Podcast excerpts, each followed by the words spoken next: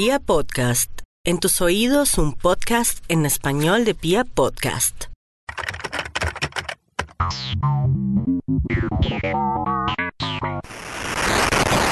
Bueno, muy buenas tardes a todos. Bienvenidos a mi primer podcast titulado Cibercrimen hoy y ahora. Este podcast tiene como idea, primero que todo, recontextualizar a toda la gente en materia de cibercrimen. Primero que todo, decirles que el cibercrimen no es solamente la teoría, siempre existe factores que incrementan o que tienen valor sobre ese tipo de conductas. Pero arranquemos ¿Qué es el cibercrimen? El cibercrimen, como bien su palabra lo indica, tiene dos conjugaciones o una conjugación. Primero que todo viene de ciberespacio, el ciberespacio de lo que nos rodea, de lo que no está conectado o lo que está hiperconectado, eso es el ciberespacio. Por otra parte, viene lo que es el crimen. Desde época de antaño se ha hablado de que el crimen convencional tiene que ver con un arma homicida, o puede ser un cuchillo, puede ser sangre, puede ser cualquier otra de esas circunstancias que se les venga a ustedes a la imaginación. Por otra parte, la parte ciber que es todo lo que no vemos, no entendemos, pero por supuesto tiene que ver con nuestras acciones en el Internet o la Internet, no tiene sexo, digámoslo así, entonces tiene que ver con algo más allá de lo que nosotros estamos hablando actualmente en este podcast. Y eso tiene que ver con eh, los ciberdelitos. El cibercrimen o los ciberdelitos eh, se presentan de modo diario. Y es cuando nos hemos dado cuenta en, los titulares de las noticias, cuando por ejemplo una persona la suplantan a través de Internet.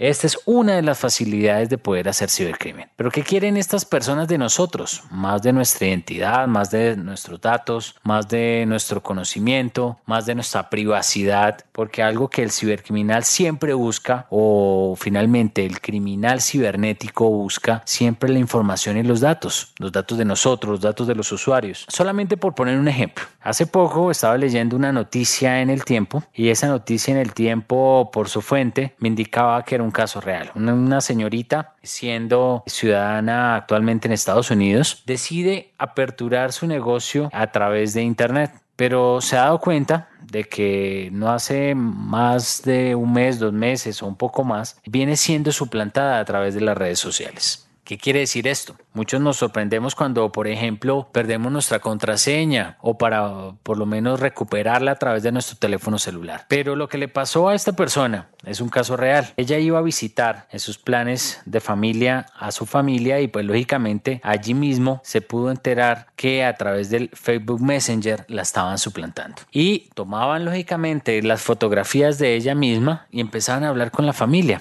empezaban a relacionar situaciones engorrosas, privadas, íntimas o personales relacionadas con esto. Y esto tuvo que ver también con una pérdida de credibilidad, ¿no? Aquí más que el cibercrimen y la protección de los datos, muchas de las acciones que tienen que ver con esos ciberdelitos tienen que ver con la pérdida de credibilidad, con la pérdida de ese buen nombre que tenemos nosotros en Internet. Cuando asumimos un riesgo a través de una red social, asumimos que estamos entregando, si no exagero, el 90 99.99% de nuestra confidencialidad. Y eso tiene que ver porque no sabemos hacia dónde se dirige la información y en qué servidor está ubicado. Me refiero a servidor, a qué computadora, a qué almacenamiento, dónde se encuentra ubicada nuestra información. Pónganse ustedes a pensar lo que uno puede perder cuando pierde la intimidad a través de una red social. Pónganse ustedes a pensar cuando le dañan el buen nombre a través de una red social. Pero esto le pasó a esta señorita y lo que se pudo confirmar es que los cibercriminales, aparte de todo, quieren obtener otro tipo de ventajas, otro tipo de beneficios. Existen cibercriminales que lógicamente explotan ese uso de la información para obtener también dinero y para obtener también un chantaje, no, por no decirlo así, un chantaje sexual. El cibercrimen de hoy ahora es obtener la información de las personas, pero la información de las personas de quien les interesa, ricos, casados, pobres, mendigos, cualquiera que haga parte de ese círculo social puede ser víctima de un cibercriminal. Pero entonces vamos a contar más exactamente cuáles son los aspectos claves en materia de cómo viene siendo asaltada la buena fe en las redes sociales y sobre todo en una plataforma tan popular como lo es Facebook. Uno de los aspectos fundamentales y que se viene explotando es ese vínculo de confianza. El vínculo de confianza es permitirle a otra persona que vea también mi perfil. Y cuando vemos y hacemos un checklist y hagan ustedes el ejercicio en casa, ven su perfil de Facebook y miran sus amigos, aproximadamente usted debe tener un 70 o un 80% de personas que no conoce. Eso nos lleva a hacer un ejercicio mental y pedagógico de poder revisar quiénes ven mi información personal. ¿Cómo yo clasifico la información personal hoy en día? Últimamente eh, los cibercriminales no solamente ostentan el título de ser cibercriminales por generar ese miedo, sino que ostentan la calidad de cibercriminal para poder obtener un provecho tanto económico, lucrativo en, en diferentes cosas, pero también robar esa identidad o robar o suplantar a esa persona le genera un rédito o le genera una recompensa. Vamos a ver cómo este tipo de, de situaciones incomodan a la gente. Nosotros hoy en un mundo omnidigitalizado y un mundo hiperconectado, lo que más usamos es un smartphone. Tanto así que viene el chiste a decirse cuando lo, el, último, el último objeto con el que tenemos contacto en la noche es el celular, digámoslo así. Y una de las víctimas o las víctimas potenciales pues somos los usuarios de ese hermoso aparatico. ¿Por qué? Porque estamos a un solo clic de compartir información. Compartimos información a través de Facebook, compartimos fotos, compartimos textos, compartimos situaciones, pero lo que no sabemos quiénes son esos 200, 300 amigos que están en nuestra lista de contactos y los cuales se puedan sincronizar con otras redes, otras plataformas, por ejemplo Instagram o por ejemplo, si ustedes lo conocen, WhatsApp es integrado totalmente con Facebook. ¿Por qué? Porque WhatsApp fue adquirido por Facebook. Entonces, ustedes se suponen que nada es gratis en esta vida o creen que algo es gratis en esta vida y no va a ser cobrado a través de algo. El cibercriminal lo sabe y sobre todo sabe que nosotros dejamos expuestos muchísima información, muchísimos datos y hoy vamos a abordar ese tipo de consecuencias que pueden afrontar la víctima frente a la cibercriminalidad. Y es así que esa persona llamada Luisa tuvo que ver con esa lamentable historia que vive más de uno en la pérdida de su información, pero que fue utilizada de manera indebida.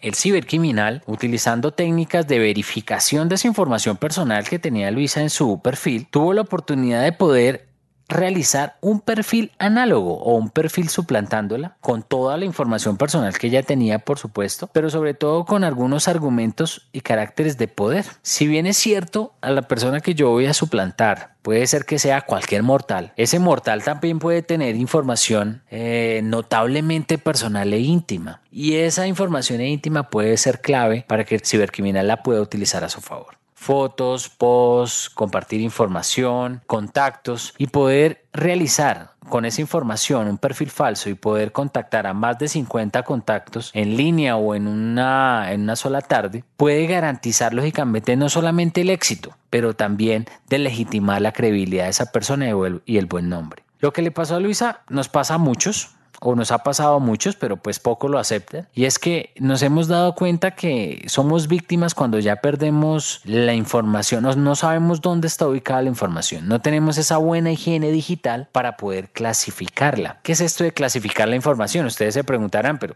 pero el tema de Luisa viene siendo un caso entre 10 o un caso entre 5, y déjenme decirles que no. Nosotros generalmente cuando usamos las redes sociales nunca hacemos una clasificación de la información personal y la información íntima o la información sensible que tengamos nosotros a nuestro alrededor. Tanto así que Quizás a veces exponemos nuestra vida real, nuestro lugar real en el, en el ecosistema y exponemos casos, eh, temas hasta laborales, temas hasta personales y, ¿por qué no? Pueden usar nuestra identidad para poder suplantarnos ante otros medios digitalizados. ¿Cuáles pueden ser los medios digitalizados? Muchos. Podría uno decir que con la fotografía podrían hasta hacer un deepfake y eso va a ser otro podcast que veamos acá. Y ese va a ser uno de los elementos fundamentales para que en el 2020 tengamos mucho cuidado con nuestra identidad. Uno de los elementos fundamentales de cibercriminales es finalmente obtener ese elemento fundamental que nos va a hacer falta más adelante, que es nuestra identidad. Pero la identidad también puede ser el rostro. Identidad también puede ser nuestros contactos. También puede ser comunicarse con un familiar para pedirle que me ayude con un trasteo.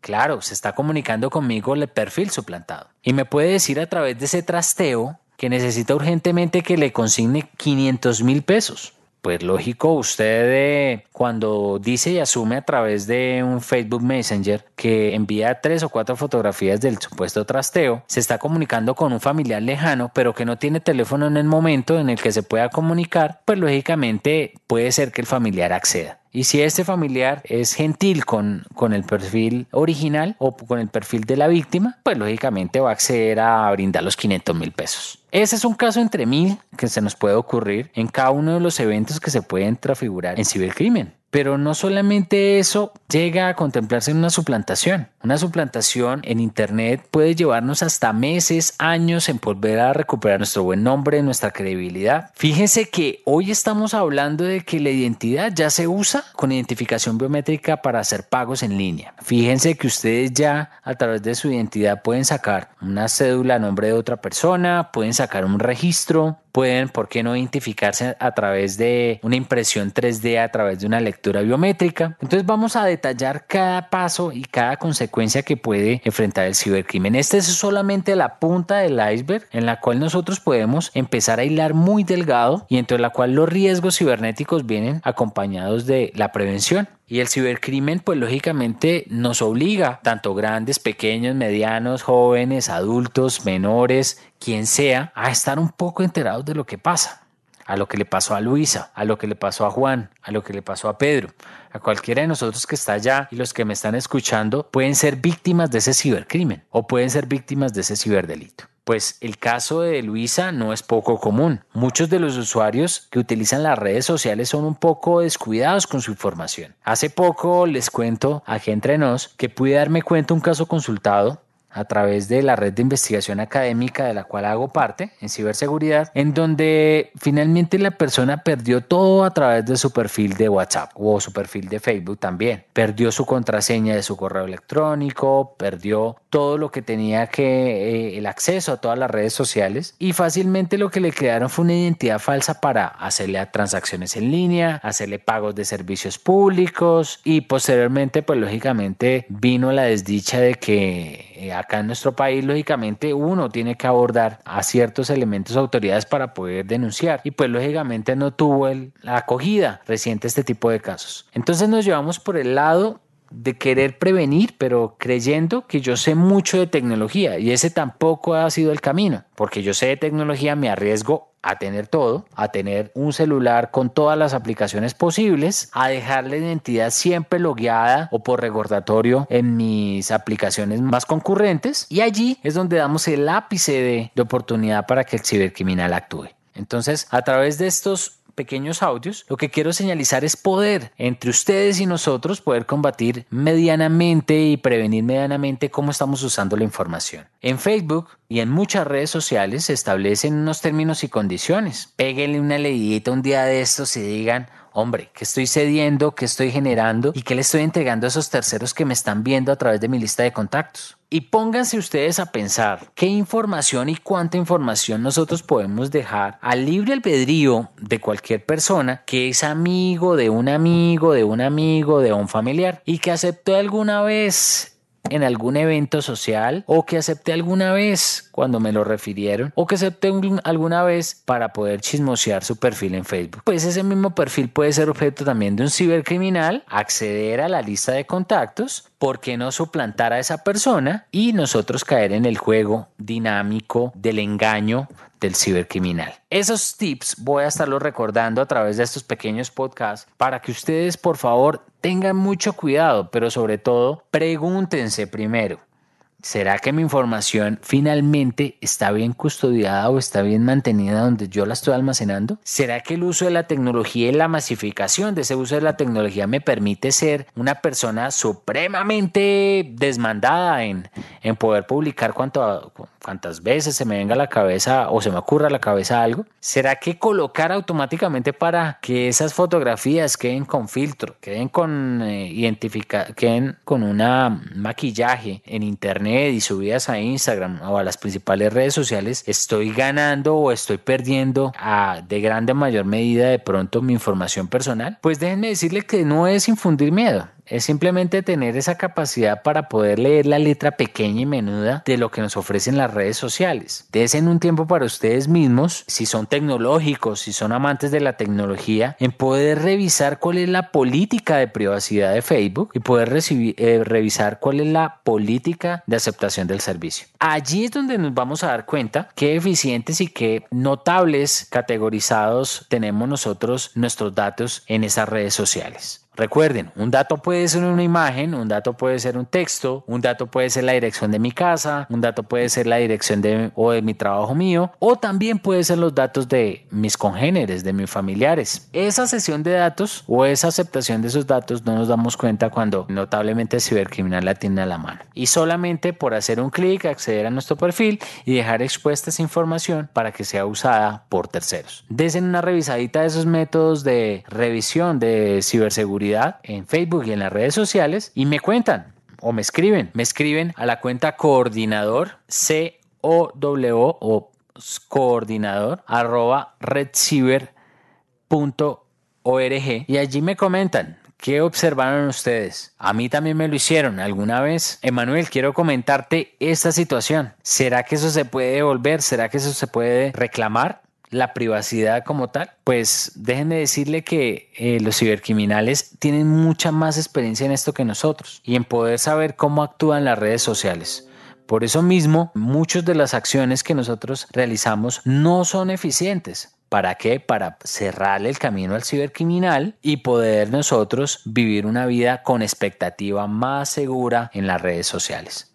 Recuerden dos palabras claves, ciber espacio o cibercriminal tiene que ver con todo lo relacionado con el ciberespacio. Y ese criminal del ciberespacio es la persona que aprovecha la oportunidad, tiene una motivación y tiene un raciocinio para hacerlo, pero sobre todo busca siempre la víctima para poder ejecutar ese cibercrimen, que tenga expuesta su información en las redes sociales y que no haya leído esos contratos de privacidad y de aceptación de términos. Muchísimas gracias por haberme oído en este primer podcast. La idea es que estén pegados a mí en esta buena línea de podcast de cibercrimen y estemos todos unidos en el camino de la ciberseguridad.